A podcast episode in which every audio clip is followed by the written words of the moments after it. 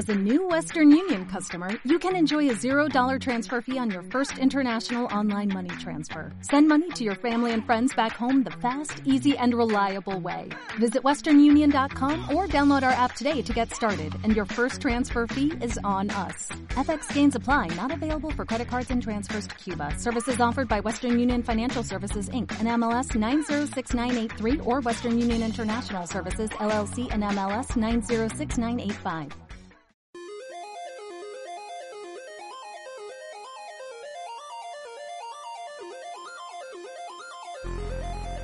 Bienvenidos a Retro 90.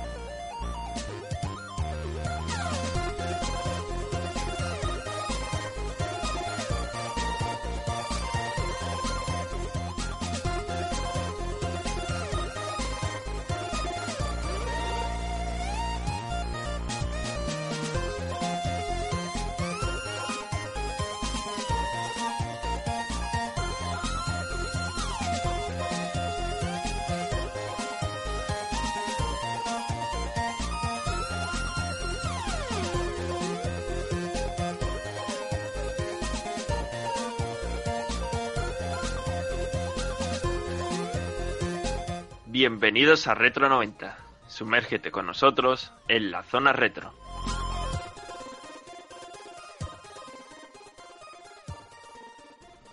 Muy buenas a todos chicos. Hoy os traemos un juego que, bueno, creó ríos de tinta allá por el año en el que se lanzó, por el 92, y que por supuesto será recordado por muchos de vosotros.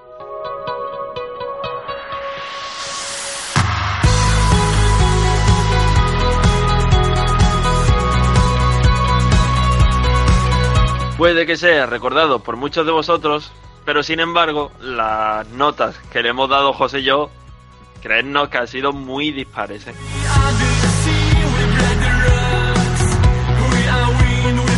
Pero esas notas ya las damos en el apartado de valoraciones y lo que hago siempre, primero es presentar a José. ¿Qué, qué hay, José? ¿Qué pasa? Alberto?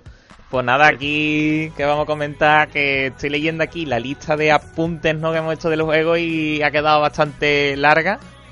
Y Hoy, hoy va a durar el hoy va a ser larguito. Eh, y lo que tú has dicho, que, que es verdad, es un juego que en realidad no dejó indiferente a nadie, tanto para lo bueno como para lo malo.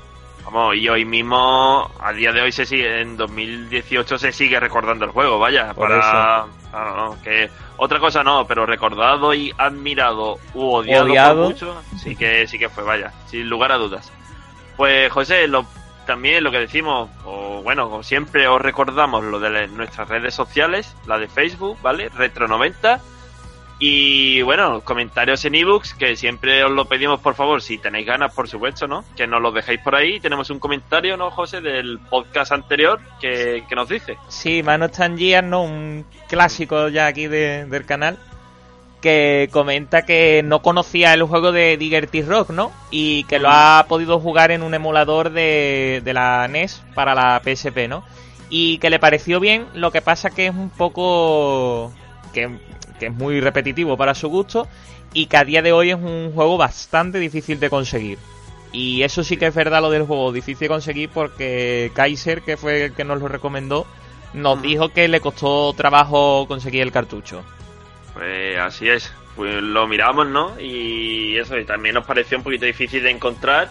Y, hombre, a nosotros no nos dejó demasiado buen sabor de boca, ¿no, José? Pero vaya, sus cositas tenía el juego. No, sí, no era un juego curioso, por así decirlo. Sí. Pues poquito más tenemos que decir que recordad que tenemos también el podcast en la plataforma de iTunes por si tenéis un dispositivo de Apple o por si esa plataforma os gusta más que la de ebooks. Dejamos entonces una pequeña pausa, sin más que decir por aquí, por la introducción y presentamos el juego de hoy.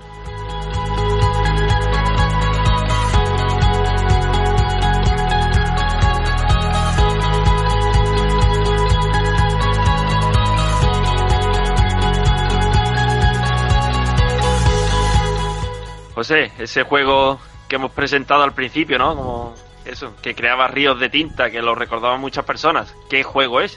Pues no es otro que el flashback de Mega Drive. Para mí, un, un juego que, joder, el descubrimiento de, la, de 2018, ¿eh? Lo digo, en serio. Estamos a marzo, ¿eh? Es temprano. Bueno, vale, es como si dentro de tres días hace mucha calor el día más caluroso del año, claro. Llevamos también Claro, tres puede ser, meses. puede ser. Para mí no, y ya vamos dejando pistas de esas notas dispares que hemos dicho al principio. Para mí no. Pero bueno, como lo mejor es, ¿no? Empezar por eso, por el año que se lanzó, qué, qué plataformas, etcétera, etcétera. Pues bueno, dejamos ya la cháchara y pasamos ya al análisis de, de este juego de hoy, de Flashback, con el apartado de historia.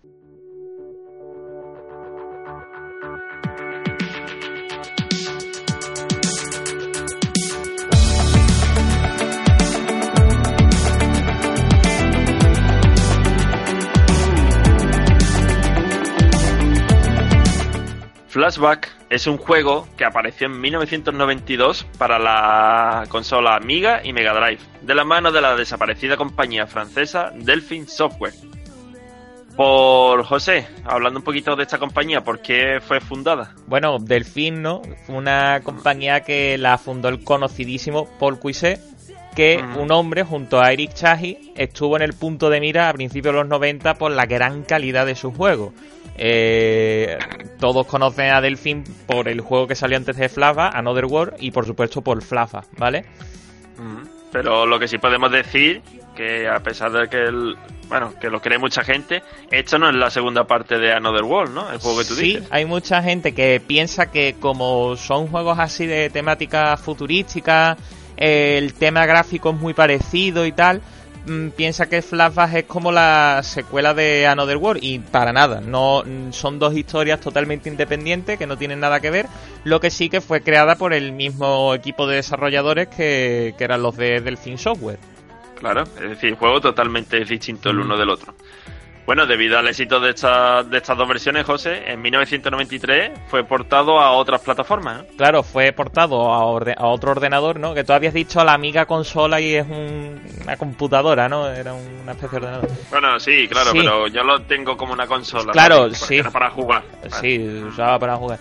Y eh, bueno, aparte de MS2 también para la Super Nintendo, que esta versión no se libró de la censura, porque por ejemplo el bar que aparece durante el juego pasa a ser una cafetería y la Torre de la Muerte, la Death Tower, pasa a ser la Cyber Tower, ¿no? Parece como que está un poco feo eso de, de consumir alcohol, la Torre de la Muerte, vamos a ponerla por la Torre Cyber, ¿no?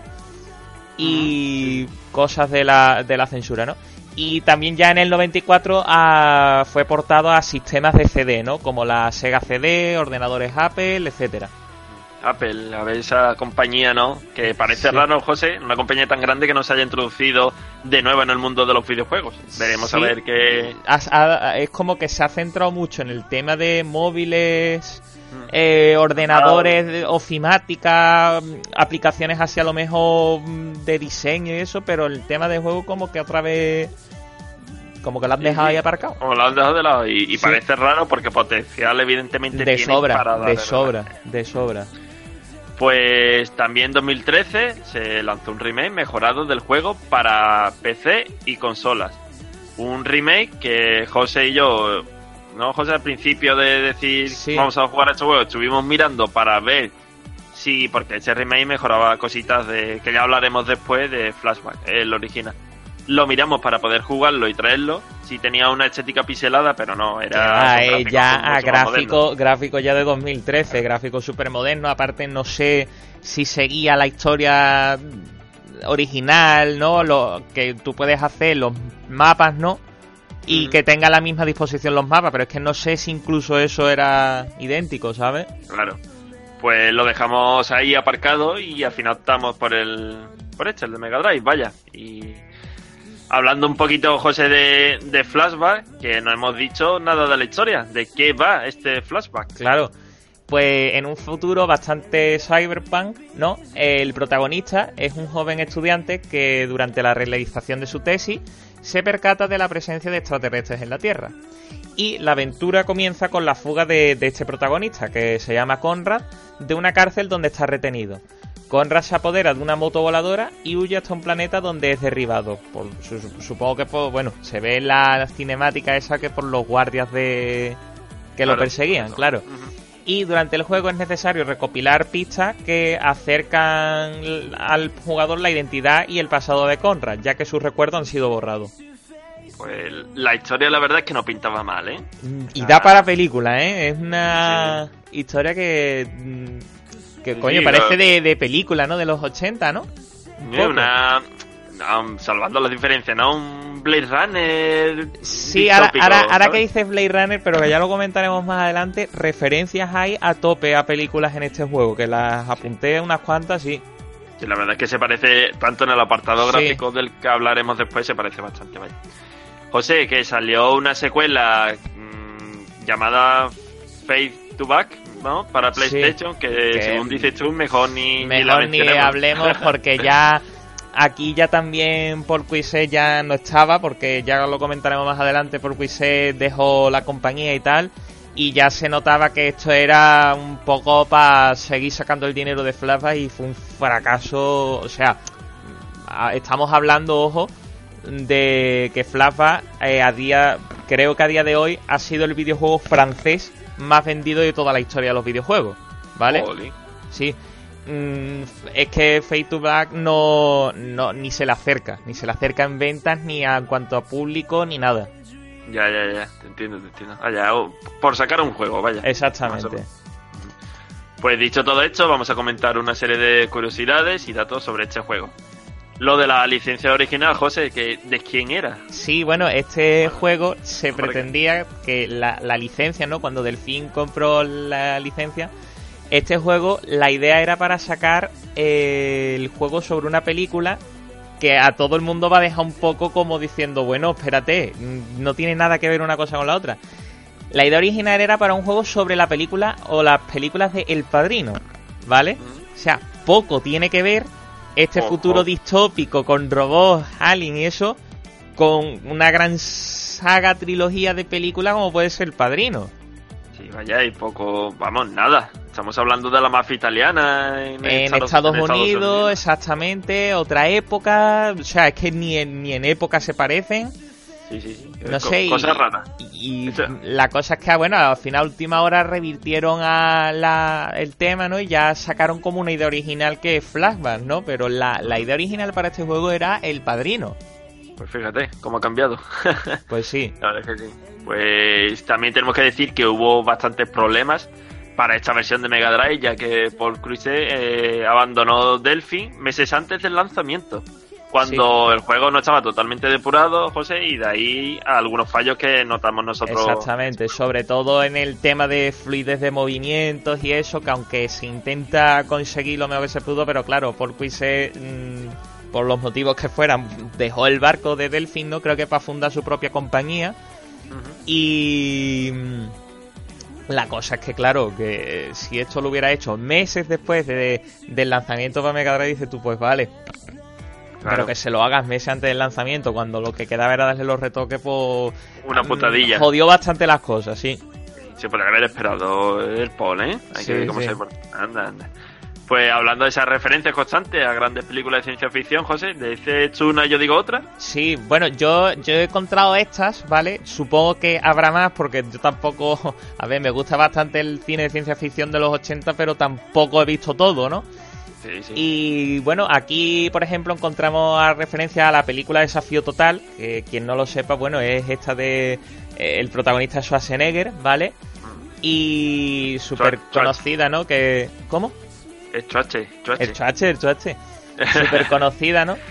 Y bueno, la referencia está cuando Conrad tiene que ver la grabación en el holocubo que se ha hecho para sí mismo, que en Desafío Total eh, al Schwarzenegger, no me acuerdo del nombre que recibe en la película, eh, tiene que verse un vídeo sobre sí mismo contándose lo que ha pasado, porque le han borrado la memoria. Entonces aquí es una clara referencia a, a Desafío Total. Por supuesto, es igual, vaya. También otra referencia a están vivos, bueno, con unas gafas especiales que pueden distinguir, distinguir a los extraterrestres de los humanos. O sea, Efectivamente. clara referencia también. Sí, que en aquella película- película, que, eh, que era eso, ¿no? Que había como unos extraterrestres y te ponía las gafas de sol y los veía y se quedaba el nota flipando, ¿sabes? Sí, sí. Y la siguiente, José, la, una película que a ti no te gusta. Que no me gusta nada, Blade Runner. Eh, claro, es que esta era evidente. Hay una misión donde te mandan desactivar un replicante. Además que te lo pone directamente en la pantalla. Dice, hay que, misión tal, tienes que desactivar al replicante con, te da un, como un código de serie del, del replicante. Dice, y dije, coño, ya estaba tardando, ya estaba tardando en que saliera una referencia a Blade Runner. Es que el juego se parece mucho a la película, la verdad.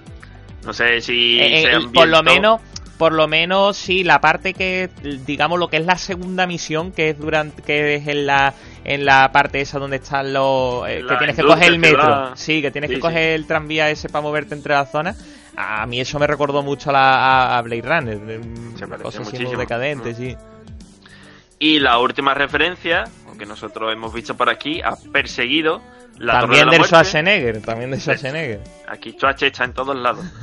La Torre de la Muerte es un concurso donde hay que luchar o morir para ganar un suculento premio. Vale, Otra referencia por ahí. Exactamente, y aparte que, que aquí se supone que esto de la Torre de la Muerte era un concurso televisivo, ¿vale?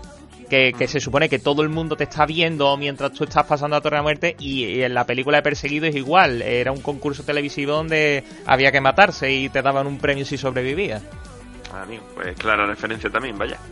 José, lo de la versión de Mega, de Mega Drive y el cartucho de 32 megas, una pequeña curiosidad que yo no la sabía, por cierto. Sí. ¿Qué, qué pasó? Por lo visto, bueno, Paul Cuisset, antes de abandonar aquí el barco, eh, le dijo a la distribuidora US Gold, ¿no? Que quería que este juego saliera en un cartucho de 32 megas. Y claro, estamos hablando año 92, la memoria, o sea, un mega de memoria era, pff, yo qué Era sé, caro, muy caro. como era carísimo, era el mega de memoria estaba carísimo y claro, le dijo US Gold que ni de coña se sacaba eso en un cartucho de 32 megas. Al final, bueno, pues se llegó a un término medio y sí que pudo salir en un cartucho de 24 megas, cosa que es de agradecer, la verdad. Sí. Bueno, no. Yo creo que espacio suficiente había, ¿no? No echamos nada en falta, salvo que hay sí, cosas pero a que lo mejor con un cartucho de 32 megas, imagínate las posibilidades. Es que ahí ya eso Sí, no lo sabremos. oye, el cartucho ya se te mete en un precio desorbitado por un Ya. juego y a lo mejor hubiera disminuido las ventas, no lo sabemos, vaya. Y el último apartado, que vaya. Bueno, el, el último punto de este apartado, que vaya apartado de historia más largo que tenemos hoy, José. Sí, porque había El- muchas curiosidades. Muchísimas. Eh, lo que siempre decimos, el precio al que podemos encontrar flashback en la actualidad. Sí, bueno, pues eh, a pesar de que, claro, al ser uno de los juegos más vendidos, de, por ejemplo, de, de la historia de, Francia, ¿no? Del juego francés más vendido, hay mucho cartucho disponible y en muy buen estado, ¿vale? Y la media que he estado mirando, unos 50 euros. Yo creo que para el juego que es, es un precio bastante asequible, ¿eh? Y cuando digo en buen estado, caja, manuales, juego, todo en perfecto estado. Claro, pero de ahí también tenemos lo que hemos dicho antes, ¿no? Que ha sido, como tú bien dijiste, ¿no? El juego más vendido de la historia y por eso es más barato encontrarlo hoy a segunda mano, vaya. Claro, sí, sí, si, si tuvo tanto tanta distribución, distribución es normal que, que a día de hoy se pueda seguir encontrando fácilmente.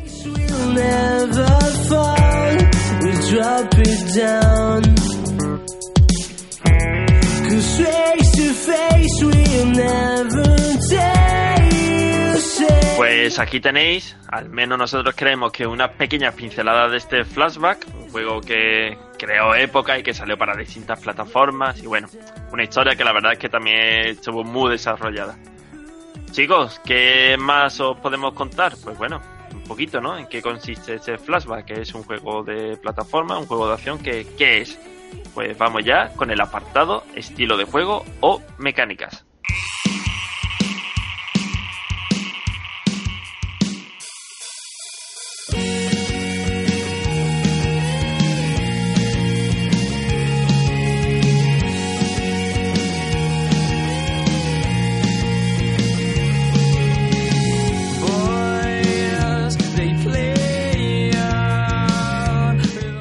Flashback estamos ante un juego de plataformas y aventura cinemática, donde nuestra habilidad será tan importante como nuestro intelecto.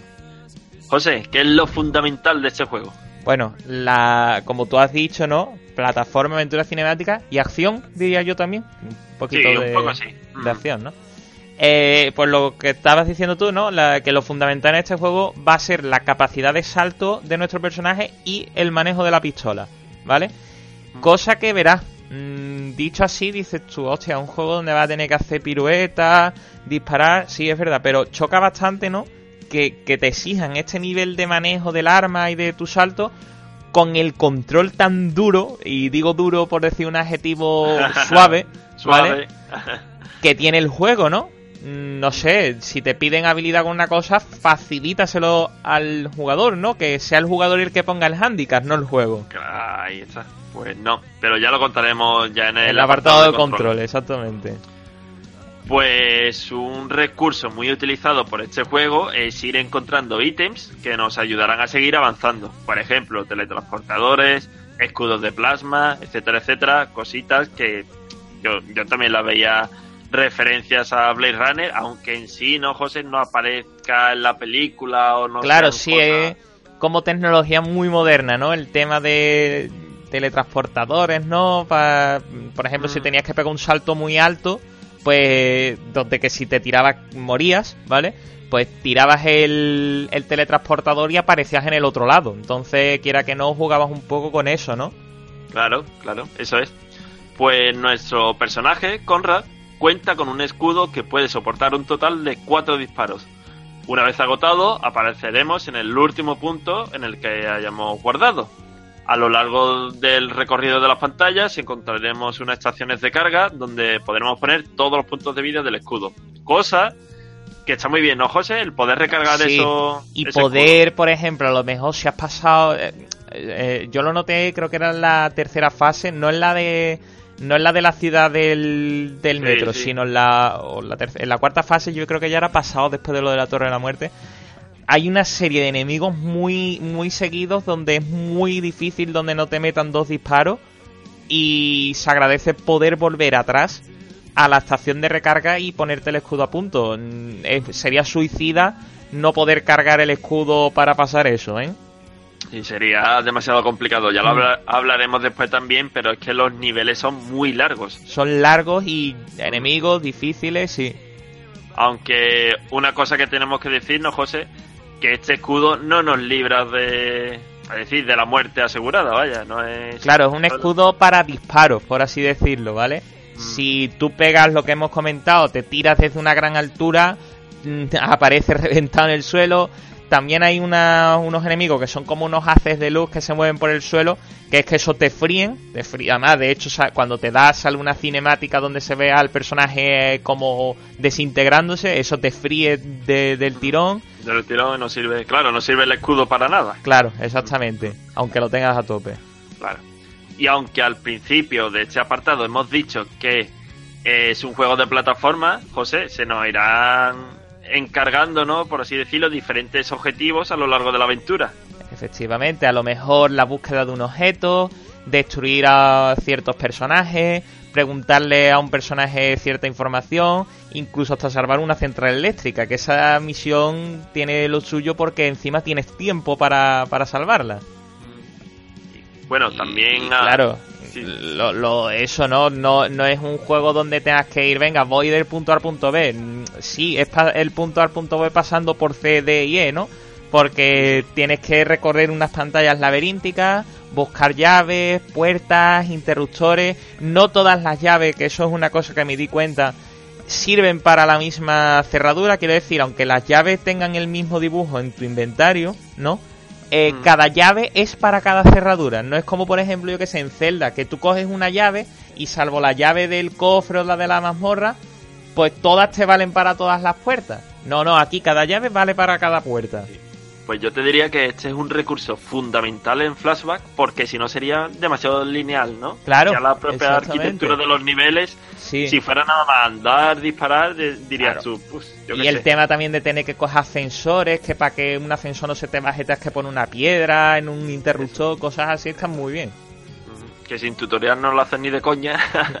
Ya, Hombre, pero es difícil, es es difícil que ten en cuenta que yo el tema de los tutoriales lo veo bien, pero en esta época a mí, por ejemplo, este juego me ha durado mm, una semana casi.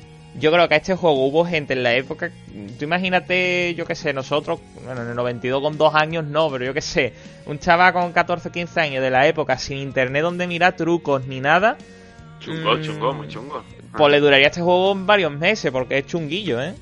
Pues tranquilamente, es que hay cositas que Sí. ni se me ocurrirían, vaya, y al final, fíjate. Pues, como no, en todos estos tipos de juegos, mm, bueno, nos saldrán al paso una serie de enemigos que la verdad es que son muy dispares. Tenemos desde policías, alienígenas, drones, etcétera, etcétera, etcétera. Y bueno, dices tú, oye, que ¿por qué un poli después un, un bicho del espacio? Pues sí. Hombre, tiene sentido, ¿no? Si, si el tío ha descubierto que hay alienígenas, que salgan alienígenas, si te has escapado de una cárcel, que te siga la, la ¿no? Son cosas así, ¿no? Sí, sí, hombre, la historia es la que es y da juego a y que da juego a que aparezcan este tipo de enemigos, claro. Evidentemente. Bueno, y también, aparte de la variedad de enemigos, José, la variedad de niveles, ¿no? De, sí, bueno, un total de ocho niveles, ¿no? Empieza en la famosa selva, ¿no? De Flashback. Que, que a mí me, cosa me chocó bastante, digo que coño, un juego futurista empiezas en una selva, pero claro, todo viene a que, es que apareces allí de casualidad, como quien dice, ¿sabes? sí, La, la ciudad Cyberpunk, la Torre La de la Muerte. gustó, seguro. ¿no? La- pues la, te digo una cosa, la parte que más me gustó fue la parte de la Torre de la Muerte, está muy chula, ¿eh? Ah, mira, Te yo que te gustado mucho más la ciudad. La ciudad me gustó mucho, porque está muy bien hecha. Lo que pasa es que me parece un coñazo el tema de te tenías que mover entre las áreas y, monta- y muchas veces que por los controles te creías que te habías montado en el tren y pasaba el tren y te veías tú todavía en la estación y dices tú, tío, no. Sí, sí, verdad, verdad. Cosas así, sí, pero, pero la ciudad también está muy bien hecha en cuanto a apartado gráfico, puede que es lo que más me guste, sí. Pero en Mm. cuanto a jugar, jugar la, la, la parte de la Torre de la Muerte. Vale, vale. Y un último detallito, José, que lo podríamos haber incluido en el apartado de historia, ¿no? Lo de... Sí, por el, el tema de, de la memoria, ¿no? Que para. Pero bueno, esto es un poco más de tipo de juego, ¿no?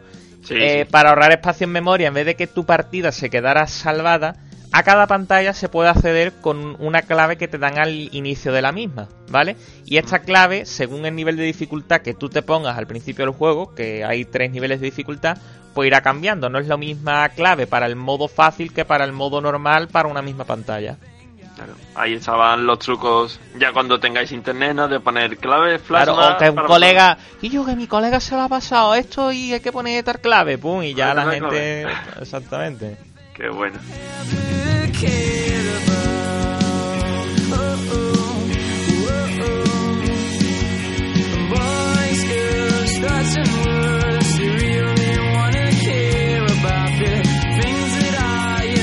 Pues sí, Flashback es una mezcla entre plataformas, aventura, eso, cinemática, también un juego de acción, ¿no? Donde los enemigos son variados, también, ¿no? Las distintas fases donde tenemos que ir recorriendo, etcétera, etcétera. La verdad es que un juego variado que no puede pecar de linealidad, eso sí que no. Pues chicos, este juego tan llamativo, tan rompedor para la época, ¿cómo se veía? ¿Aprovechaba el potencial de Mega Drive, la consola de la que os hablamos hoy? Pues os lo decimos ya en el apartado de gráficos.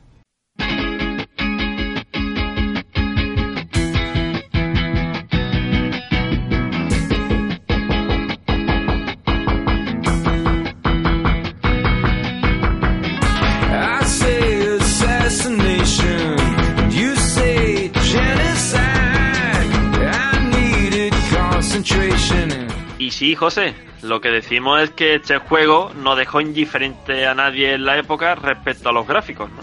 Claro, a simple vista a lo mejor pueden parecer unos gráficos muy simples, pero es que tenían una complejidad detrás pionera para el momento. Y también, bueno, esos decorados níticos, nítidos, perdón, no José, es que Sí. hay muchísimas cosas, vaya. Sí, decorado, ya te digo, muy nítido, multitud de detalles que te ponen en plena situación desde el primer momento que lo empiezas a jugar. Sí que es verdad que a lo mejor lo que comenté antes, el hecho de empezar en una selva, dices tú, hostia, mm, tal, es donde realmente, eh, pero que en una selva, ¿qué detalle vas a poner aparte de árboles, ¿sabes? Se nota más cuando ya llegas a la segunda fase en el tema ese de la ciudad, y ahí es donde se ve Sí, el eso- potencial gráfico, sí. Esos conductos de ventilación, Todo. ¿no? Eso, ese óxido en las la- paredes. la- en la selva poco iba a poder hacer, ¿sabes?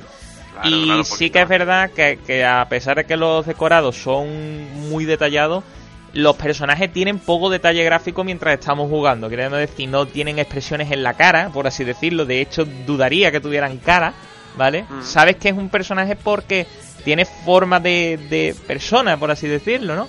Pero pues sí. ahí hay poco detalle en los personajes, sí, muy simple. A ver, claro, porque se diferencia del resto, pero poquito Mm. más. Vale. Pues al comienzo del juego o entre misiones también hay unas animaciones que le, bueno, le da un pequeño toque cinematográfico a la aventura, aunque José, yo, yo te diría que no me gustaron. Yo quería A que ver, sobrarían al juego. A ver, no sé. mm, yo, yo creo que a, a mí me gustaron bastante, ¿vale? Sí que es Ah. verdad que esto eh, a esto me refería con pionero de- del tema de meter estas animaciones, eh, digamos, saliéndose un poco del entorno gráfico del juego. No es que tuvieran la mejor definición los dibujos, porque son dibujos simples, ¿vale? Pero lo comparo un poco que con que el efecto que tuvo, por ejemplo, la película Matrix en la época, ¿no? Como que dijo, hostia, esto no... A día de hoy pasa desapercibido. Matrix no, por supuesto, sino esas animaciones. Pero fue como meter al jugador como en otra onda, ¿sabes? Sí, inno- innovador, vaya, también. Es- exactamente. Por supuesto. A día de hoy puedes decir, uff, lo veo hasta un poco obsoleto, pero piensa en la época que si tú te metías en la estación de recarga, te ponía batería recargada, pero aquí es que ves como una pila entra en, en la de esto y empieza pa, pa, y empieza a cargarse, ¿sabes? La verdad es que sí. Hombre, eso son detalles. Lo que pasa es que yo creo que el potencial de la máquina no, para no estaba ahí, no estaba tampoco ahí, Ah. desde luego, claro. Claro, sí, sí. Bueno, una curiosidad respecto al apartado gráfico, José, lo de la comparación, ¿no? Entre el motográfico del Príncipe de Persia original y de este juego, de Flashback. Sí, bueno, hay mucha gente, ¿no? Incluso hubo gente dentro del equipo de, de- de desarrolladores, ¿no? Que comentaban que, que, bueno, que esto era una copia del motor gráfico del Príncipe de Persia, ¿no? Del Prince of Persia original de, creo recordar que era el 89, según estuve mirando antes. Bueno, resulta que no lo es, porque el propio Jordan Messner, que era el programador principal de Prince of Persia, visitó al equipo de desarrollo de Flashback, ¿no? Visitó, digamos, las instalaciones de, de Delphin Software y dijo que esto era lo que a él le hubiera gustado que fuese su juego. Es decir, eh, que eh, ojalá hubiera tenido la, la tecnología que había ya dos años más tarde, que en aquella época la tecnología avanzaba a paso enorme, igual que ahora, ¿vale? Le hubiera gustado que su príncipe de Persia hubiera tenido este motor gráfico. Entonces, claro, contando con la bendición de, de Jordan Messner, pues ya por Quizet está libre de todo plagio. Así es. Eh, es decir, mm, recogió las ideas y se las llevó para su estudio. Exactamente, se la llevó, recogió la, era, de hecho, por Quizet dicen que era un gran admirador de del juego Príncipe de, de Persia, de, de su motor gráfico y, y claro, él cogió esas ideas y las mejoró, entonces no podremos estar hablando de plagio porque él le metió su toque, por así decirlo. Claro. Y además, bueno, plagio sería en todo caso si robaras, ¿no? Pero es que Todo. él fue allí y claro, y- No, no, es que fue allí a visitar las oficinas y le dijo que es que le estaban cantando eso, si es que Ah, es la cosa. claro. Sí, sí, pues muy buena relación parece tener entre ellos, vaya. Y la última curiosidad, José, que vamos a decir que me la dijiste tú, ¿no? Me enviaste un audio de WhatsApp esta semana Sí. y, joder, que pareció, dije yo, coño, eh, es, es, buena. Una curiosidad. es- una curiosidad buena y aparte mm, in- interesante, ¿no? Porque mm, todo el mundo, bueno, sabe el movimiento tan característico que tiene Conrad y los personajes, ¿no? En, e- en el juego, ¿no? Un movimiento que, que te choca a la vista en el sentido de esto es diferente, ¿no? Y Sí, sí. todo se debe a lo siguiente, ¿vale? Una persona, ¿no? Del equipo de Flashback se grababa haciendo eh, un movimiento, ponte yo que sé, una pirueta, un salto o agarrando algo delante de una videocámara, ¿no?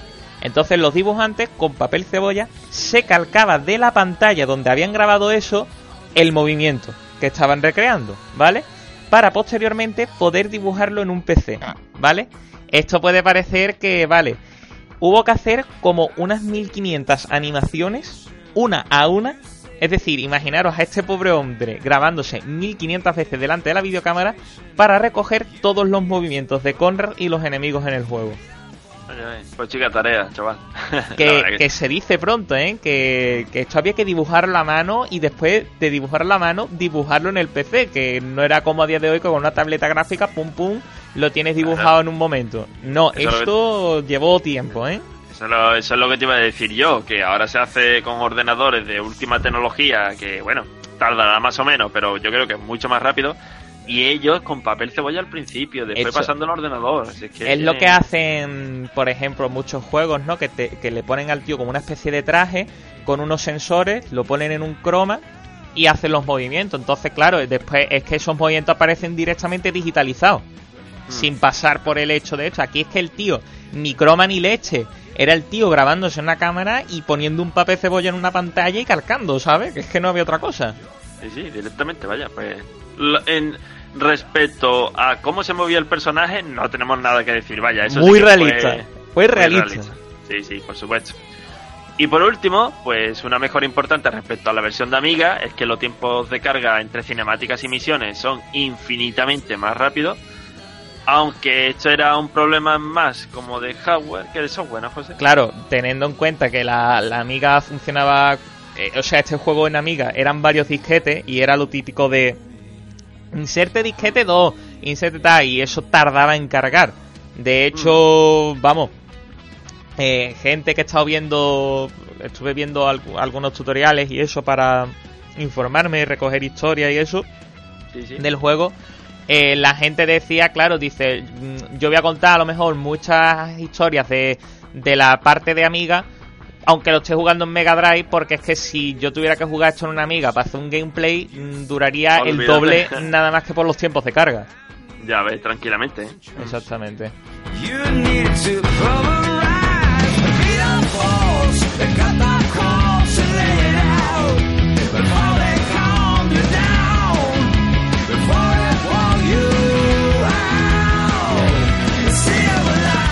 Hemos visto en Flashback un apartado gráfico innovador, con tecnologías de dibujado hasta ese momento nunca utilizadas y que por supuesto sorprenderían al público que vio el juego. ¿Será así también el apartado sonoro? Pues vamos a decirlo ya en el apartado de sonido.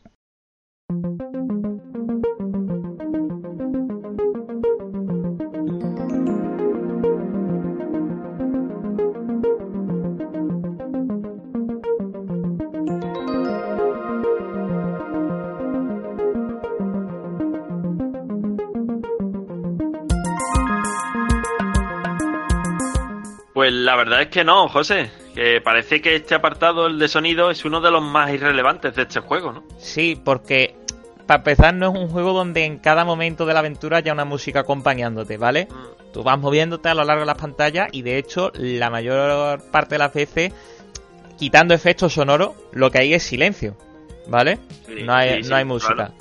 Cosa que se agradece bastante por el tema de, de coño, porque si estás pensando qué hacer, cómo saltar, cómo llegar a cierto punto, se agradece que no haya una música molestándote, ¿vale? Mm, y aparte que sí. ya aprovechando también meter música, más espacio en memoria. y aquí estábamos un poco cortitos de memoria, ¿vale? Ya, aquí va ya cortito, aunque sí que tenemos que decir que bueno, en las, en las situaciones de tensión, ¿no, José? Cuando había varios enemigos sí que sonaba una música así como para ponerte más nervioso. para Sí, a lo mejor tensión. sonaban unos acordes a lo mejor durante 10 segundos, ¿vale? Y era la típica música de película de acción así rápida, tal. Y también, por ejemplo, en ciertas cinemáticas sí sonaba música, ¿vale? Pero digamos que la música no era un... no es el componente fundamental de este juego y... Ni mucho menos, No, vaya. es ni que podamos decir que pasara sin pena ni gloria, es que ni pasó, ¿sabes? Directamente, ni pasó, sí, Se le pasó el tren. Mm. sí. Y respecto a los efectos de sonido, José, ¿qué podemos decir? Los efectos de sonido sí que es verdad que están bien logrados, ¿no? Como puede ser, por ejemplo, el disparo del arma y, por ejemplo, también los efectos de sonido de- del ambiente. En la selva pues se escuchan de vez en cuando como sonidos selváticos, ¿no? Por así decirlo. No, no te voy a decir exactamente el qué, ¿no? Pero sonaba. En la ciudad también, a lo mejor si caía una gota de agua de una tubería pues se escuchaba.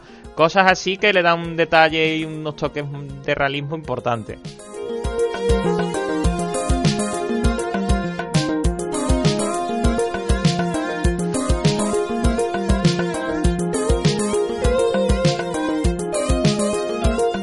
Poco más podemos decir del apartado de sonido de este juego de flashback. Como bien dice José, pasó sin pena ni gloria a lo largo del juego y aquí se centraron un poquito más en el apartado gráfico, como os, eh, os hemos dicho. Chicos, eh, ahora yo creo que viene el apartado que creó más polémica con este juego. Un apartado que muchos dicen lastró enormemente lo que podría o finalmente sí se convirtió en uno de los juegos más recordados de la historia. Pues avanzamos, vamos terminando el podcast y procedemos ya con el apartado de controles.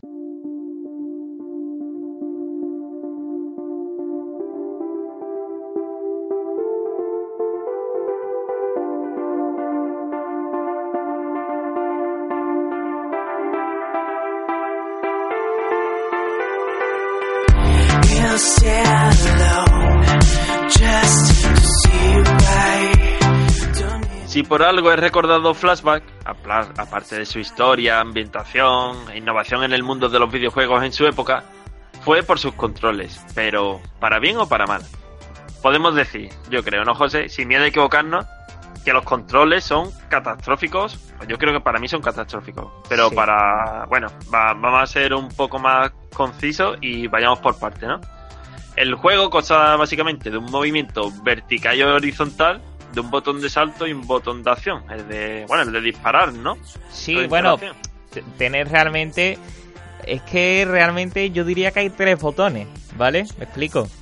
Tienes el botón para desenfundar armas, ¿vale? Sí, también ese. Lo pasa Tienes es- el botón de disparar, que no es el mismo, y el botón de acción. De acción en el sentido de, de coger cosas del suelo y ese tipo, ¿vale? Ujú, así ¿Eh? es. Y aparte el salto que era la cruceta para arriba.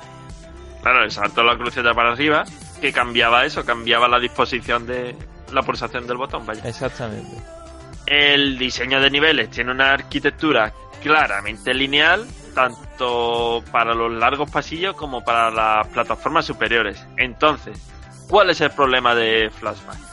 Primero, y José, bueno, yo lo voy diciendo y José a lo mejor me va debatiendo no, pero yo creo que Sí, esto sí, me- mejor, mejor, porque como esta parte, digamos, te dije, lo de, el tema de los controles, como el que no le ha gustado, a mí tampoco me ha gustado, pero a ti te han gustado menos, Sí, me eh, menos. ha sido tú, tú, digo, lo vas a redactar entre comillas tú.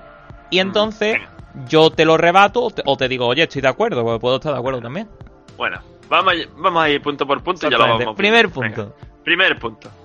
En cuanto pulsamos el botón de dirección, eso sí lo hemos hablado José y yo anteriormente, este movimiento no se transmite directamente hacia el personaje, al contrario, hay como un pequeño delay, ¿no? Un pequeño retardo entre la pulsación tuya y ese movimiento que el personaje debería de realizar. Y yo creo que José, esto es un problema que lastra muchísimo la experiencia de juego. Eh, Tú me, me decías antes tú también lo de la dificultad, ¿no? Sí, claro, es que esto va ligado con la dificultad, realmente, o por lo menos eso pienso yo. Es verdad lo que dice lo del delay, mm, no lo vamos a negar. Eh, tú cuando quieres saltar, tienes que pulsar el botón de salto, no justo cuando quieres saltar, sino un poquito antes de, para que salte cuando quieras saltar. Es decir, un delay total, ¿vale? Sí, sí. Eso, cuando ya te haces al- a los tiempos del delay, no es ningún problema, ¿vale? Pero al principio, cuando intentas saltar, dices, hostia, me caigo, esto no salta. Es que yo, de hecho, a mí me pasó al principio que pensaba que no podía saltar. Porque cuando intentaba saltar, me caía. Digo, tío, esto no salta, ¿cómo avanzo entonces para allá? La fase esa de la selva. Digo, tiene que haber un- una escalera o algo. No había escalera. Entonces dices tú, hostia, claro, ya me puse a ver un tutorial y el mismo tío decía en el... Bueno, tío, no voy a decir el nombre de quién era el tutorial, pero un ídolo, un ídolo, ¿vale? Grande. Que... Que lo decía, dice, mucho cuidado con el... Con los controles aquí porque tienen un delay bastante importante y... Y hay que cogerles el truco, ¿vale? Y ahí eso no te lo discuto. El delay... al principio te mata, ¿eh? Sí, sí, al principio choca mucho, hombre, porque los juegos actuales no siguen ese patrón, ¿no? No, ni Sí, juegos de la época tenían ese delay, básicamente. Sí, sí, pero va, por mencionarte algo, aunque los juegos de la época sí también, no lo tenían, y ese juego sí.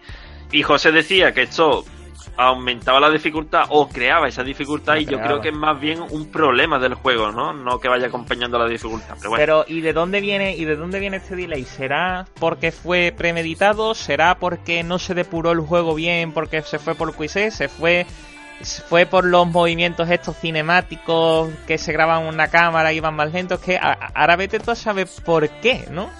Yo creo que por lo de la depuración, ¿eh? Creo. Probablemente, probablemente. no, ni lo hemos Si buscado no, ni lo si no, no hubiera sido tan sonado el tema de la... Sí, sí, seguro, seguro. Mm. Bueno, segundo punto, eh, y teniendo en cuenta también este delay mencionado ante- anteriormente, los personajes tienen un diseño de movimiento que no acompaña nada al del personaje principal. principal y me refiero a los personajes A a, los los enemigos, enemigos, ¿no? claro. Es decir, ellos están dispuestos en el mapa para quitarte una porción de vida, evidentemente, pero tus movimientos están reducidos, ¿no, José? Eso de darte la vuelta, por ejemplo, que la lucha no es equitativa y yo creo que tampoco gratificante. Aquí te que dar totalmente la razón. Vamos a ver. eh, muchas veces eh, apareces en una pantalla porque apareces desde arriba, porque bajas una, yo qué sé, bajas una plataforma y ya te ves que abajo hay un enemigo. Entonces, claro, dices tú, vale, me tiro con el arma ya desenfundada para nada más caer, disparar. No puedes Claro. hacer eso porque si te tiras de esa manera, eh, el juego calcula que es un salto demasiado grande y te matas. Entonces dices, bueno, tengo que bajar con cuidado por aquí, ¿no? ¿Qué pasa? Que para bajar con cuidado no puedes ir con el arma desenfundada. Y ya en el momento que el tío te ve asomar las piernas por esto, ya se pone en disposición de atacarte. Tardas un rato por el delay en sacar el arma, en disparar, apuntar, el tío ya te ha frito a disparo. No es que te haya frito al disparo, porque te habrá metido uno o dos, pero claro, mm, si no hay una estación de recarga cerca, te jodes, ¿sabes? Mal vamos. Mal vamos, exactamente. Ah, y ahí, ah. uff, Aunque yo te podría decir que los desarrolladores lo jugaron y como vieron que en determinados niveles se perdía tantos puntos de vida, colocaron expresamente ahí los recargadores de seguro, batería. seguro que sí, seguro que aquí hubo más recargadores de energía de los que principalmente estaban previstos. Eso seguro. Y aparte también una cosa que jode bastante es el tema de que para hacer la pirueta tienes que estar agachado. Y muchas veces requieres rapidez en hacer esa pirueta y tardas un huevo en agacharte y en dar la pirueta, girarte, disparar. Eso, eso mata mucho, lo pone muy difícil y, y estresa mucho. Sí, ahí sí te doy la razón. Venga, perfecto. Bueno, pues vamos con el tercero, y yo creo que uno de los peores, el salto. Que podemos decir sin lugar a dudas, o por lo menos para mí, ¿no, José? Que es el peor movimiento de salto que hemos visto en el podcast de Retro 90. Yo no sé qué piensas tú, porque, primero, dentro de este tercer punto, vaya, la combinación de botones para realizar el salto es demasiado enrevesada. Y para colmo, la mayoría de las veces, bueno, al principio, por supuesto, no funcionan bien. Porque eh, yo veo que este salto es más bien un, un handicap que un recurso en el juego, vaya. Es que el tema es que aparte también en este juego no solo hay un tipo de salto. Puede ser un salto, por ejemplo, que tengas que ir de una plataforma a otra que esté en el mismo nivel que la tuya. Entonces ahí no hay Ujú. problema. Cuando justo antes de vas corriendo, ¿vale? Y junto a- y un poquito antes de donde tú tengas pensado saltar, le das al botón para arriba para que salte. Ese salto cuesta trabajo hacerse a él. Lo malo es cuando tienes que pegar un salto donde el agarre está a distinto nivel de donde estás tú, es decir, estás más para arriba. Porque Claro. no es el botón arriba, porque si metes el botón arriba te chocas contra la pared y caes, sino es dándole al botón, por ejemplo, si estás corriendo hacia la derecha, tienes que darle un- una pulsación hacia la derecha. ¿Qué pasa? Que si saltas más alto y te agarras. Pero es que ahora tienes que subir la plataforma Pues- y hay muchas veces que fallas y te caes. O sea, estás agarrado a la plataforma y el tío automáticamente se suelta de la plataforma. Pues eso es lo que yo te iba a decir, que no es solo pulsar arriba, es como Claro, diagonal. es... No, claro, y combinar botones y no caerte, efectivamente. Es muy... Yo lo es veo muy, muy, malo. sí, sí, y hay, y hay fases donde tienes tiempo, o sea, donde tienes que pasártelo en cierto tiempo, la, la de la central eléctrica, por ejemplo, tienes que pegar un par de saltos de eso y, y ahí se pierde mucho tiempo en ese salto, si, si es que no mueres, claro, y joder... mm, el, aquí el tema, yo ya te lo dije desde el primer momento que empecé a jugar, le digo, Alberto, ten cuidado en este juego con el salto porque tiene tela, ¿eh? Tiene tela, es muy malo, es muy malo. el salto es lo que mata este juego. Pues el cuarto y último punto, y como yo veo que en los tres puntos anteriores me has dado la razón, espero que en este también, y vamos para bingo, eh, le hago la pregunta a los desarrolladores del juego si nos están escuchando. escuchando los desarrolladores ¿Quién de habla en francés? El podcast de Retronomía. Bueno, vamos a llamar. Hola, la señor Eh, francés.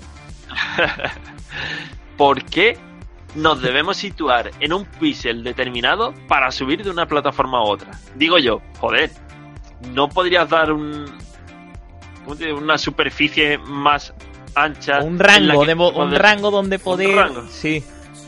Sí, eso, eso verá. No es quizás lo más malo del juego, ¿no? Pero sí que es verdad, y esto se nota mucho, cuando no tienes que saltar, pero tienes que subir a un, a un sitio que está más alto, ¿no? Y a lo mejor tú te crees que ya en ese punto, pegando el salto para arriba, se agarra a la plataforma. De hecho, evidentemente, en un mundo real se agarraría a la plataforma, pero no. Te tienes que mover un píxel más para atrás y saltar ahí porque es el único punto por donde es capaz de subir el personaje. Eh, eso es lo que yo te digo, que Ahí- es demasiado es enrevesado. el muy, muy tajante, es muy estricto en ese sentido, como que aquí o aquí, ya está. Sí. Pues eso es. Así que, José, resumiendo todo lo que hemos dicho, ¿no? Entonces, primero, segundo, Todo se tercer centra punto. en el que el delay y el salto son una mierda. Ya está. evidentemente. Eh, te hago la pregunta, ¿vale? Tú ya me respondes. Aunque en el apartado de valoraciones, mm, lo diremos ya. ¿Puede un solo apartado como este, el de los controles, convertir una posible obra de culto, que a lo mejor lo es, ¿no? Lo es, no, lo es. en un Lo- título que quizás no pase al Olimpo de los mejores juegos de la historia? Yo te diría, y lo sabes porque te he dicho, yo le hubiera dado esta nota, pero los controles se la han cargado, se han cargado el juego. Y para mí sí, es que un juego tiene que ser redondo en todos los aspectos, no me sirve de que, eh, por ejemplo, en los gráficos sea la rehostia, pero tenga una historia de mierda. Claro. Pues claro, aquí sí, lo mismo, no me sirve que tenga una historia, porque la historia es muy buena, de- por lo menos que le guste ese- la ciencia ficción y esas cosas de, extraterrestres y tal, le puede parecer una historia cojonuda, pero tío, los controles, a mí, yo de hecho me lo he pasado varias veces, ¿vale? Que no me lo pasé de seguido, porque los controles me aburrían tela, no es que me aburrieran, es que me frustraban y decía, ya, ya lo intentaré más tarde. Claro. Pues yo te digo una cosa. Un apartado de, de- historia malo, me lo trago. ¿Sabes lo que te digo? Depende de qué dejar- juego, en un RPG no te lo tragas. Hombre, ahí no. aquí aquí es que no te puedes tragar un apartado de historia. Bueno, aquí tiene hasta cierto límite, sí. Claro, por eso te digo. En este juego en particular, en este tipo de juego, Sí. lo podrías dejar pasar, ¿no? Hasta un cierto punto, vaya. Pero el de controles a mí me ha jodido la Claro, experiencia y de más en un juego donde, lo dijimos al principio, se requiere de, del manejo del arma, del arma, del salto, que requiere un poco de pericia en el jugador, ¿sabes? Claro, pues eso es. mm, A mí me la jodió y, y no he podido disfrutar más del juego por eso. Pero bueno, vamos, vamos a dejarlo para las valoraciones. Sí, sí. Why do you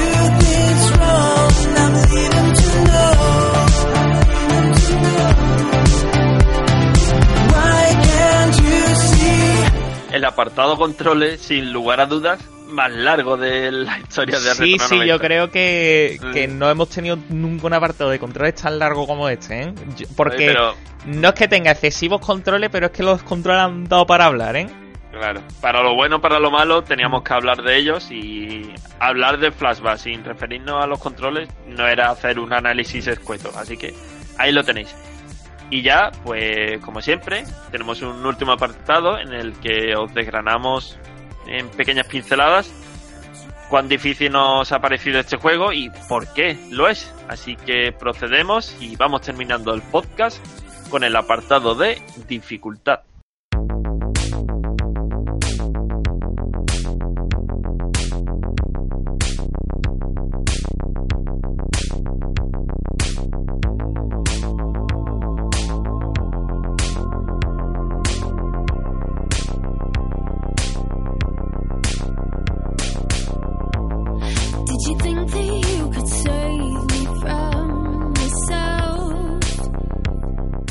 Flashback no se caracteriza por ser un juego extremadamente difícil, pero tampoco es fácil, por supuesto. Sí que hay ciertos aspectos que comentan el desafío del título, así que lo vamos a decir uno a uno. José, lo de las vidas, ¿no? Que Hombre. como bien hemos dicho, son limitadas, lo que a priori vale, podría parecer un escollo para superar el juego, Pero la influencia de este número de vidas resalta, yo creo que sobre todo en lo largo que son los niveles, ¿no? Sí, quizá aquí es un poco la, el ratio, ¿no? De puntos de vida, largo que es el nivel, estaciones de recarga, ¿vale? Sí que es verdad que a lo mejor ponte tú que si hubiera una estación de recarga por cada pantalla de cada nivel, pues esto estaría tirado, ¿vale? Pero no es así. Eh, y claro, mm, teniendo en cuenta, por ejemplo, el primer capítulo, el de la selva, eh, si tú te conoces el juego, en 15 minutos te lo has pasado, ese capítulo de la selva. Pero si no lo conoces, entre que estás probando el salto, que no sabes ni por dónde te viene el aire, te puede durar una hora tranquilamente, ¿eh? Pero fácil, vamos. y no es de no los capítulos más largos, ¿eh? Del juego, porque el más largo es el segundo con diferencia. Mm, Pues fíjate, así que a lo largo, bueno, ya si empiezas desde el principio a jugar y no sabes lo que hacer, es que pierdes puntos de vida por todos Por lados. todo, por todo, por todo, exactamente. También lo de la disposición de los enemigos por el mapa, José, lo que hemos hablado hace poco. Un quebradero de cabeza en ocasiones para saber cómo matarlos sin que ellos te quiten un punto de vida. Lo de lanzar piedras, ¿no? Activando mecanismos que modifiquen su visión. etcétera, Exactamente. Y aparte, hay veces que me pasaba a mí que me, ma- o sea, mataba a un enemigo y digo, hostia, no me ha llegado a disparar porque me he tirado tal. Sin embargo, a lo mejor más adelante moría. Tenía que empezar otra vez del principio, pasaba por donde estaba el enemigo y esta vez sí que me daba el enemigo. Es decir, hay una pequeña aleatoriedad en los disparos del enemigo. Los enemigos pueden disparar y acertar o no. Entonces dices tú, hostia.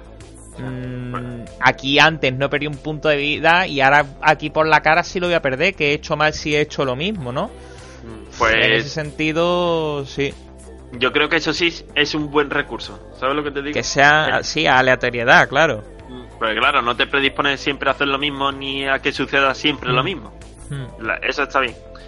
Poquito más, José, podemos decir respecto al apartado de dificultad, así que yo te pregunto, ¿para ti es Flashback un juego difícil? Yo diría que es un juego complicado. ¿Eso qué Mm, quiere decir? Que en el momento que coges, sí, que en el momento que coges las mecánicas, ¿vale? Mm, te puedes desenvolver mejor. Pero eso no quita que te lo vayas a pasar con la punta de la nariz el juego, tampoco. Que, que el juego- uy, uy. No, no, no, aquí- hombre. Que quiere decir que vas a perder puntos de vida, te van a matar veces, ¿vale? Las que sean. Pero no es un juego que te diga, lo dejo por súper complicado. En, e- en ese aspecto no es un juego... En el momento que co- le coges el truco, te va a costar menos, seguro. Te va a costar, pero te lo va a poder pasar. Yo me lo he pasado, de hecho, vamos, que no... No sé, no he tenido complicación en pasármelo.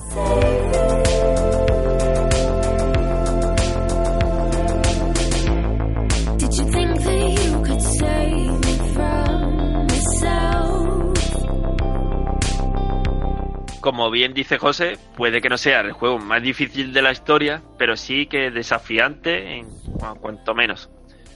Pues chicos, todo lo que teníamos que decir sobre este juego de Mega Drive, sobre Flashback, lo hemos dicho ya a lo largo de este podcast. La verdad es que bastante larguillo por ahora, pero es que lo merecía. Para lo bueno o para lo malo, lo merecía. Y yo sé que José tiene muchas ganas de que introduzca el siguiente apartado para dar su valoración, así que sin más dilación, procedemos ya con este apartado que tanto nos gusta, con el apartado de valoraciones.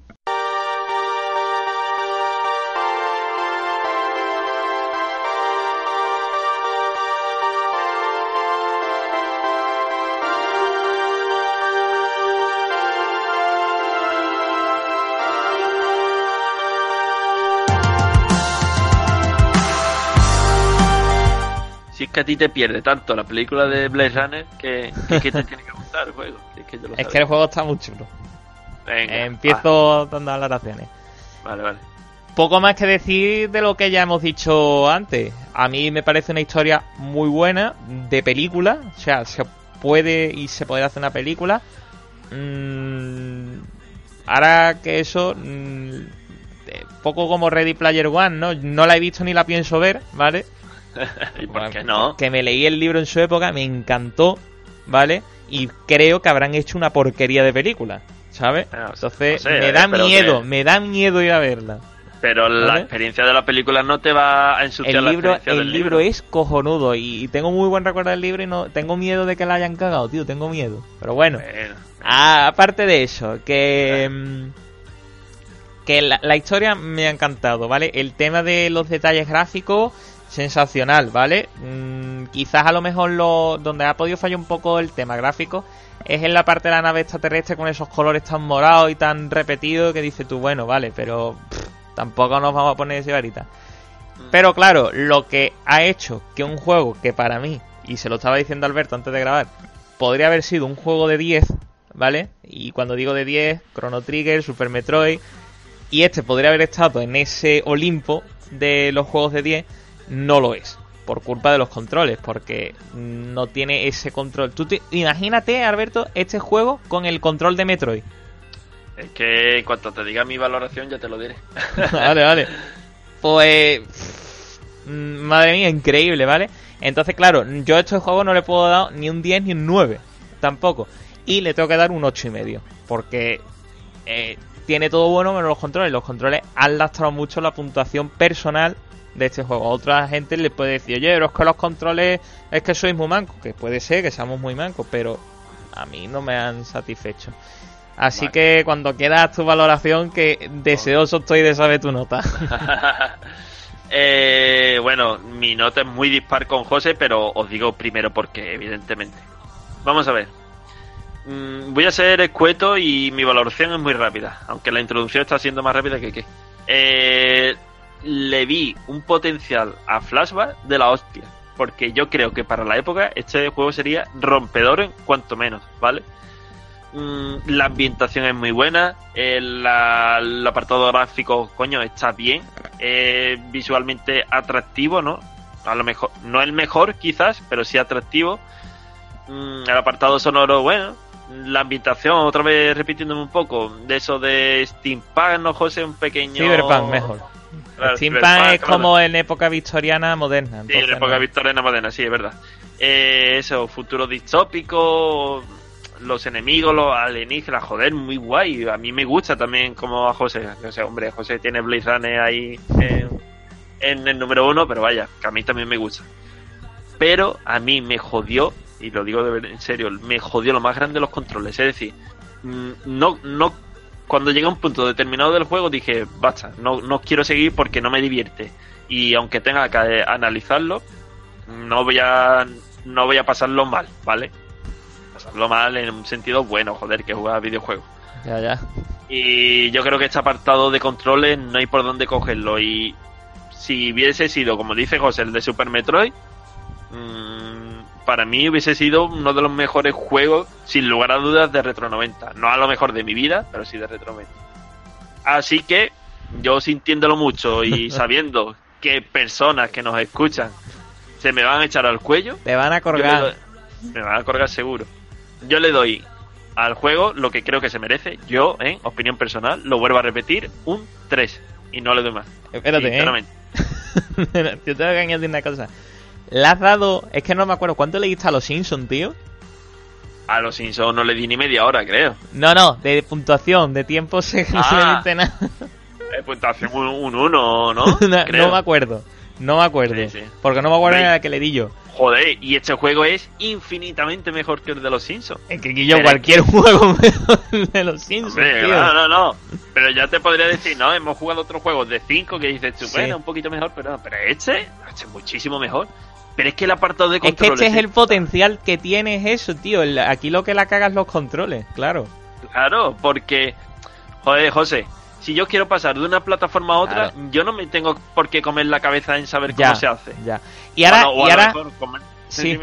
te hago yo una pregunta. Obviando el apartado controles, ¿qué nota le daría? Obviándolo. Imagínate unos controles, no te voy a decir Super Metroid ni unos controles normales, tío. Unos controles que sin delay, sin saltos raros, cosas Sí, normales. ¿Cuánto Yo le le daría, yo le hubiese dado un 9 tranquilamente.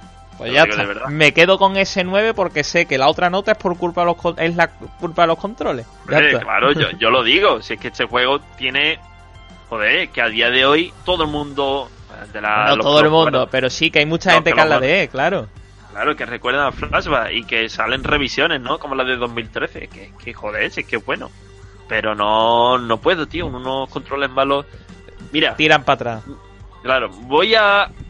mm, Un juego que he jugado esta semana por probar, ¿no? Mm, Como le he dicho a José, me he comprado una 360 baratita, ¿eh? muy baratita, que me salió muy bien de precio. Y estaba jugando al Need for Speed Most Wanted del 2005, ¿eh? Del 2005. Oh, eh, buena, bu- bastante hora le he hecho yo ese juego, pero a, a la versión de PC. A ver, sí, pero yo creo que tú jugaste al Most Wanted nuevo, no a ese, que ese es el antiguo, ¿vale? Yo, yo jugué al. eh, eh, yo te hablo al que que regalaron en Origin. No, ¿no? no, no, yo te hablo que yo jugué eso 2008 por ahí, sería. En PC. No sé. Vale, bueno, total, yo, yo creo que es otro, pero O bueno. el carbono sería, es que ahora no lo sé. Carbono. Bueno, es que Bueno. hay unos cuantos. Pues probé el volante que tengo de la 360 y tío, eso era infumable, ¿vale? y dije, yo esto no lo juego. Pues bueno, quité el volante porque me enteré que el volante salió después del juego, ¿vale? y no Entonces, estaba no preparado para volante. Ah, mira, no estaba optimizado. Ah. Y tío, cuando puse el mando, que evidentemente sí lo estaba preparado, dije, coño, esto es otro juego totalmente distinto. Mm. No me está gustando porque el juego, la verdad es que no es bueno, porque era un. Era el primer Need for Speed de la 360 PS3, Sí. ¿sabes? Era como intergeneracional entre la PS2 y. ¿Sabes? Y PS3. Es- y también Y- que el, el Need for... Parece que estamos hablando aquí de la saga Need for Speed, el podcast. El Need for Speed 2 dejó el listón altísimo, ¿eh? Que ese Altísimo. juego le habré echado yo de hora tela, ¿eh? muy bueno. Pues este, sin embargo, no me gustó nada. Pero eso, ese cambiar de controles, joder, me, me llevó a otro juego totalmente distinto, ¿sabes? De una cosa que decía, esto no hay por dónde cogerlo, a una cosa que te decís, bueno, si quiero le echo horas y está bien. Y mira que el juego no es bueno, como digo. Por eso, hablando, salvando las diferencias entre Flashback y. Speed, que no tienen nada que ver, evidentemente, la importancia de los controles, ¿vale? Sí. Una cosa es que los controles funcionen medianamente bien y otra cosa es Flafa, que Mm. creo yo, ¿vale? Es que, que- el tema de la importancia de los controles daría pa- para un solo podcast, ¿eh? Tranquilamente, vaya, si es que hemos durado más que... Sí, que no, No. o- eh, puede que hayamos durado el récord en apartado controles con este juego de sobra y veremos a ver qué otro juego puede desbancarlo porque mm, aquí creo que todo poquito se ha más. centrado en controles, ¿eh? Yo pido perdón si alguien cree que el 3 es echarlo a la basura al juego, pero bueno, esa es mi nota. Que, José, vamos despidiéndonos ya, así que dejamos una pequeña pausa, Sí. que llevamos hablando ya tres cuartos, bueno, tres No, no, cuartos, no, no. y- Llevamos, ya hemos pasado la hora de, según me pone aquí, una hora y siete minutos. Con las cuñas será más tiempo, ¿eh? Eh, pues mira que llevamos tiempo. Bueno, dejamos esa pequeña pausa musical antes de despedirnos y vemos, ya vemos que a qué jugamos la semana que viene.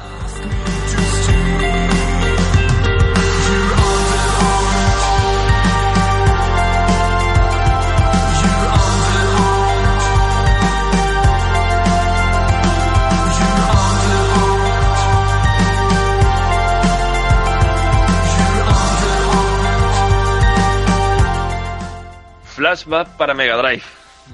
Joder. No, el recuerdo seguro que se nos queda. Yo, mira. mm, Bueno, no voy, a- no voy a decir prometo. Voy a intentar pasármelo entero, ¿vale? Porque ya que a José le ha gustado tanto. Yo te lo aconsejo, ¿eh? Vale. Mm, lo voy a intentar. Pero lo malo, José, que yo no sé cómo tú lo has hecho, pero yo creo que voy a tirar de videojuego. Vídeo, ¿sabes lo que te digo? Como tutorial. De mirar vídeo por. Vale, claro, vale. por- Es, es normal, es normal. Yo, yo nada más que lo hice al principio porque mm, para el tema tutorial y ya después me estuve viendo algunos vídeos a medida que iba avanzando pantalla de las fases ya superadas para enterarme de curiosidades y anécdotas, ¿vale? Pero que no lo estuve viendo para, uy, ¿por dónde tengo que tirar? Ni nada de eso. Ya, ya. Bueno, intentaré pasármelo, vaya. Eh, justamente antes de grabar el podcast, José, estuvimos hablando del juego de la semana que viene. Sí. ¿Una pequeña pinchilla por ahí o qué? Mm, fichas de dominó, es lo que voy a dar de pista. Pues- Fichas de dominó y Super Nintendo. Y el que lo conozca ya va a saber qué juego es seguro, ¿vale? Hombre. Y el que no lo conozca, mm, pues va a hacer un importante descubrimiento porque es un juego bastante entretenido. Y el que no lo conozca, quizás se llevará una pequeña sorpresa, ¿no? Cuando lo analicemos, seguro que sí. Exactamente.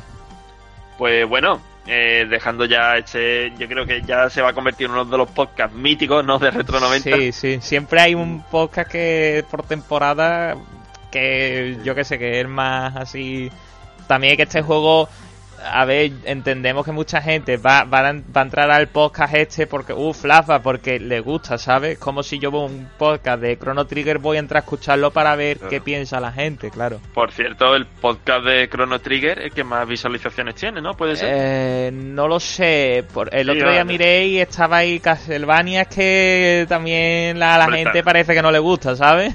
Sí, sí, también tira, tira el jodido. Eh, a- Ahora este- mismo con, con información de, de primera mano que lo estoy viendo ahora, el que más tiene es Castlevania, pero vamos, que solo tiene seis descargas más que Chrono Trigger, ¿sabes? Que no tiene Pero mucho vamos, van por las ciento... ¿Cuántas, José? 187 de Castlevania y Chrono Trigger 181, que está Sí, bien. Y la, la- el otro día estuve haciendo una media, ¿no? De me aburría. Hice la media de, mm, de descarga por audio y salía en torno a unas 100, 100 descargas, contando con lo- los más viejos con los más nuevos, ¿sabes? Que eso no es representativo, pero con unas Claro, 100 claro. descargas está bastante bien. Hombre, una cosa de la que yo me di cuenta es que los antiguos tienen muchísimas escuchas Claro. y los nuevos al principio empieza un poco renqueantes, pero Sí, ya a la semana cogen- hacen. Cogen ritmo, sí, sí, sí. Yo creo que hay gente que se está sumando y que Claro. dice, hostia, pues me lo voy a escuchar todos y van sumando, escucha, escucha, escucha. Yo, por ejemplo, hay podcasts que escucho que, mm, no sé, yo hay podcasts a lo mejor no me valen de estos de 400 audios porque entonces me puedo morir. Pero a lo mejor que tienen 30 podcasts, están actualizando a día de hoy, pero los empecé más tarde y estoy escuchando desde los primeros hasta que me ponga al día, ¿sabes? Y, yo a lo mejor no entro en las descargas actuales, pero sí estoy sumando en las históricas de las antiguas. Sí, sí, seguro, seguro. Vamos, yo podría decir que las ciento y pico personas larguitas están adheridas al podcast, ¿eh? Sí, y seguro. gusta. Que eso es lo que a nosotros nos gusta, que les guste a la gente. Eh, claro, y pasárnoslo bien y ya está. Esto Mm. es una experiencia, esto no es un trabajo y nos lo tomamos como tal, vaya. No lo vamos a dejar, no vamos a dejar lo que estamos haciendo por grabar el podcast. Sentimos que sea así, pero vaya, no vamos a vivir del Retro 90. No estamos viviendo de Retro 90, estamos que es lo primero, y ya está. Ni creemos que lo haremos, así que eso es un hobby, nos lo pasamos bien, esperemos que vosotros lo paséis bien también y así vamos avanzando. Pues chicos, esta Semana Santa ahí hay unas pequeñas vacaciones entre medias, por lo menos yo, que me cierran porque hay que ahorrar luz. Las cosas en- España funcionan así. Y José también, hombre, José tiene que estudiar un poquito, pero sí le, sí le va a echar un tengo más tiempo, lo- tengo más tiempo. Venga, venga. Pues nada, que José, muchas gracias y muchísimas gracias, por supuesto, a todos los que nos habéis soportado a lo largo de este podcast tan larguísimo. Esperemos que os haya gustado el análisis. A lo mejor la nota de José es más que la mía, pero bueno, las cosas son así en el mundo de los juegos. Y chicos, por supuesto que os esperamos la semana que viene. Que os lo paséis bien, que disfrutéis y tenéis unas vacaciones, ¿no? Ahí por medio. Y como siempre, recordad que los retros os acompañen. Nos vemos la semana que viene. Hasta el próximo programa.